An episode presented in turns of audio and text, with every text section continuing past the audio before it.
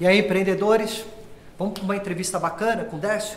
Décio é um dos caras mais importantes da área de estacionamentos, sócio da DD Park. Hoje a conversa vai ser muito bacana. Vem comigo.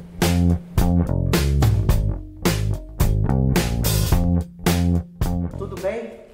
Vamos bater um papo bacana sobre empreendedorismo? Vamos entender como que é o empreendedorismo na área de estacionamentos, né? Hoje eu estou aqui com meu amigo Décio, o Décio é um dos sócios da DD Park, uma rede de estacionamento muito bacana.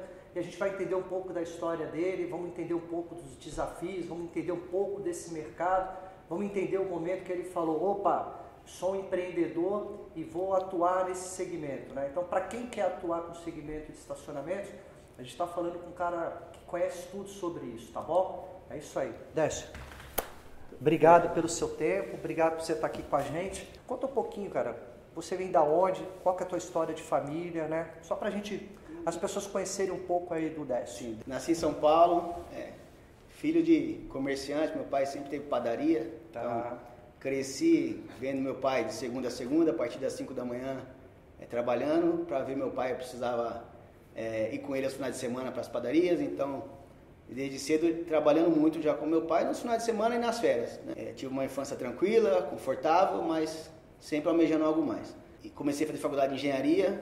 Por que, que você entendeu que engenharia seria aí um caminho para sua Na vida? verdade, sempre, sempre gostei da área, né? Fiz na, na parte de escola, fiz curso técnico em eletrônica, sou formado em eletrônica e sempre gostei da área de engenharia. Então parti para a área de engenharia, Engenharia elétrica? engenharia elétrica, é, comecei a cursar na FEI, bacana, sempre gostei da área, mas um belo dia, ao procurar um estágio, requisito desejável, desejável alemão. Falei, não, eu estou no lugar errado, né? Precisar saber alemão para poder fazer um estágio, eu, aí foi, acho que ali foi o start onde realmente eu percebi que deveria seguir a carreira do meu pai e- e começar a empreender mesmo. É, e aí, que momento você falou o seguinte, pô, cara, agora eu vou me tornar um empreendedor? Na, na verdade, assim, meu, meu pai vem de uma família pobre e, e venceu na vida empreendendo. Então isso sempre foi um exemplo pra gente, né? E depois de- de- desse- dessa cena de, de- no quadro eu ia ver desejava alemão, voltei pra casa e conversei com meu pai. Falei, pai, quero trabalhar. Na faculdade eu preciso saber alemão, não é minha forte a parte de línguas e, e- e eu quero trabalhar. E ele chegou e falou, então tá bom, então nós vamos ver alguma coisa para vocês fazerem. Foi quando ele comprou o primeiro estacionamento e falou, tá aqui, agora é com vocês. E aí eu meu irmão começamos a trabalhar no E, estacionamento. e por que o estacionamento?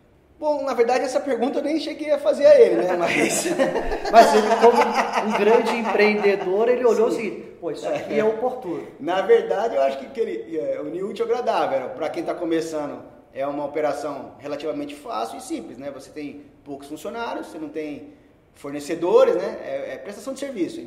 Qual a idade que vocês estavam nessa época? Eu tinha 19 anos. 19? Primeiro ano de faculdade, segundo semestre da faculdade, eu, Teu irmão? o meu irmão com, com 17. 17 meu irmão anos. com 17 anos. E, e- E aí falou, ó, toma que agora o filho é, É, teu. exato. Claro, supervisionando, né? Então, é, eu intercalava com meu irmão, eu continuei fazendo faculdade, e, e- e na faculdade era um semestre de manhã, um semestre à tarde. Certo. Então, no semestre que eu estava à tarde, eu trabalhava de manhã, e quando, e quando é, vice-versa. Quando eu estava estudando de manhã, eu, tra- eu trabalhava à tarde.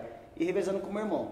Isso durou um ano e meio, dois anos no máximo, e e quando o corretor, o mesmo corretor, nos ofereceu uma outra oportunidade que é com casa lotérica. E resolvemos investir então na- nas casas lotéricas. Compramos uma casa lotérica em Carapicuíba, tá? ali na Vila Dirce.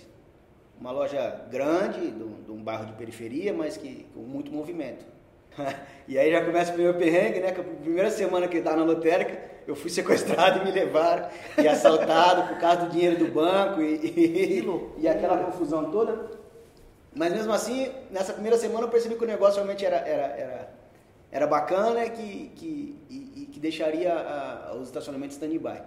Então, nesse momento, continuamos com a operação de estacionamento, mas focamos 100% com as lotéricas. Começamos a comprar muita lotérica, vender, a gente ganhou, acho que isso foi um pulo que a gente percebeu que o ideal era, era você pegar uma lotérica mal trabalhada, de uma pessoa que estava no negócio há 15, 20 anos, que, que ganhou dinheiro na época que só fazia jogo, e quando deu essa mudada, o- o- a parte da, da, da visão da caixa, que ia agregar mais serviços e menos jogos, e essas pessoas não, não se adaptaram.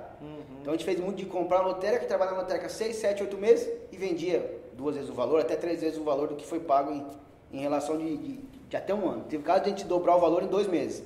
Perfeito. Simplesmente mudando, mudando a, a horário de abertura e fechamento da, da, da, loja. A história das lotéricas foram, foi basicamente até quando? Eu fiquei com lotérica, a última nós vendemos em 2012. E aí, é, em que momento você falou o seguinte, não, vamos expandir essa parte de estacionamentos, porque eu acho que isso aqui é o que faz todo sentido para a gente. É, na verdade, é, eu acho que eu, eu, sempre fui uma pessoa meio inquieta, né? Então, eu gosto muito de chegar, realizar e buscar um novo desafio. Perfeito. É, então, é, isso, desde que eu comecei a empreender, é dessa forma. Eu, eu trabalho durante um período numa determinada operação. Deu certo. Deu certo, aqui já, já não tenho mais aquela vontade de acordar cedo e fazer aquilo lá. Então, tem que buscar alguma coisa nova. É, eu tenho esse problema comigo. eu não consigo ficar muito tempo fazendo a mesma coisa. É, eu gosto realmente de acordar cedo e o que vai acontecer no meu dia? Não sei. Vamos, vamos sair de casa e vamos ver como vai ser o dia. Perfeito.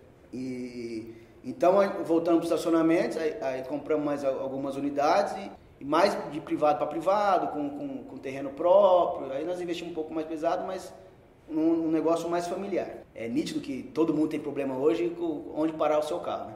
E hoje, quais são hoje os desafios que você tem é, para gerenciar o estacionamento?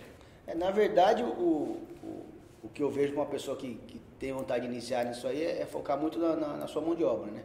É, o atendimento. Se você pegar o seu carro hoje, cada esquina você vai ver um estacionamento. Sim, claro. Mas qual você sente confiança em entregar a chave? Às vezes a, o bem da pessoa está lá para pagar em cinco anos ainda, tá deixar a chave lá, que, que, é o sonho de consumo dela, na mão de um estranho. Então, ou seja, é, o cara tendo um, um, um ponto que seja estratégico, né? e tendo um foco no colaborador, no desenvolvimento do colaborador, para que na ponta o cliente perceba isso, você acha que isso é o grande diferencial que, que o cara tem que ter? É, são os pontos de atenção que o cara que quer Sim. montar um negócio como esse tem que ter. É, porque, porque o cliente, é, o preço, se você reparar em preço de estacionamento, a região é um preço praticamente único, muda centavos, um real para lá, um para cá. E, e vai mesmo a pessoa sentir confiança e entregar. Porque o brasileiro ele gosta muito de carro, né? É, são poucas pessoas que têm um carro só como meio de transporte. É mais como adoração. A gente costuma dizer que tem cliente que gosta mais do carro do que da esposa da família. É verdade. Então, ele tem que se sentir confiante. Ele tem que chegar e falar assim, não, aqui eu posso deixar meu carro tranquilo.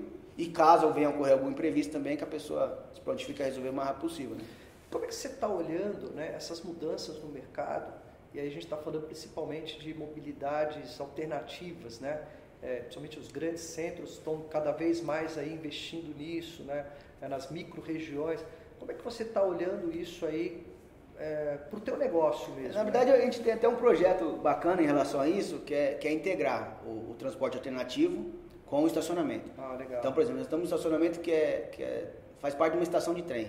Certo. E, e nós temos a operação do, da estação em si e uma operação do lado que é um, que é um, que é um, que é um imóvel nosso. Então, qual é a ideia ali? É, é fazer um edifício garagem que possa comportar também patinete, bicicletas, integrar, porque a pessoa às vezes, ela, ela, ela, por exemplo, ela mora em Osasco e precisa para São Paulo. Então ela precisa de uma condução até a estação de trem e dali seguir para o endereço que ela precisa. Então a nossa ideia é integrar, então que a pessoa possa ir com a sua bicicleta, possa ir com o seu patinete, possa ir com a sua scooter, estaciona no nosso estacionamento o, o, meio de transporte alternativo que possa pegar um trem e se locomover em distâncias maiores. Cara, quais são os seus planos futuros? É, na verdade a empresa ela vem se estruturando agora para passar a concorrer com, a, com licitações e entrar para o mercado do público também. E dá um recado aí, cara, para a turma que quiser, que quiser trabalhar contigo, né, trabalhar nas suas operações, o que, que você acha que, pô, quais são as qualificações aí que a turma tem que ter para fazer parte do teu time aí? Então, na verdade, é, pensando em quem quer somar, né? Porque hoje, hoje acho que a pessoa não, ela não é, não existe o um patrão empregado, existe a pessoa que quer somar, agregar e crescer junto com qualquer empresa, né? É, então, assim, que a pessoa tenha força de vontade, vontade de crescer e, e dedicação. Acho que isso é o fundamental para que a gente possa é, crescer juntos. Vale a pena ser um empreendedor? Então, na verdade, eu costumo dizer o seguinte, é, faça com paixão o que você gosta e, e, o resultado ele sempre aparece, né? Então, a pessoa que, que busca hoje, em primeiro lugar, a receita, o dinheiro, essa pessoa não pode ser empreendedora. O empreendedor ele faz com paixão, ele faz o que ele gosta. Ele acorda cedo com vontade de, de, do desafio, com vontade do novo, com vontade de fazer acontecer. Então, se você tem vontade de empreender, eu acho que tem que partir disso aí, vontade de fazer. E com dedicação tudo acontece. E o resultado financeiro sempre é consequência de um bom trabalho. Cara, obrigado pelo obrigado teu tempo. vocês. Turma, a gente fechou essa conversa de uma forma muito bacana, muito positiva. É, enfim, mais uma lição boa aí pra gente, tá bom? Valeu!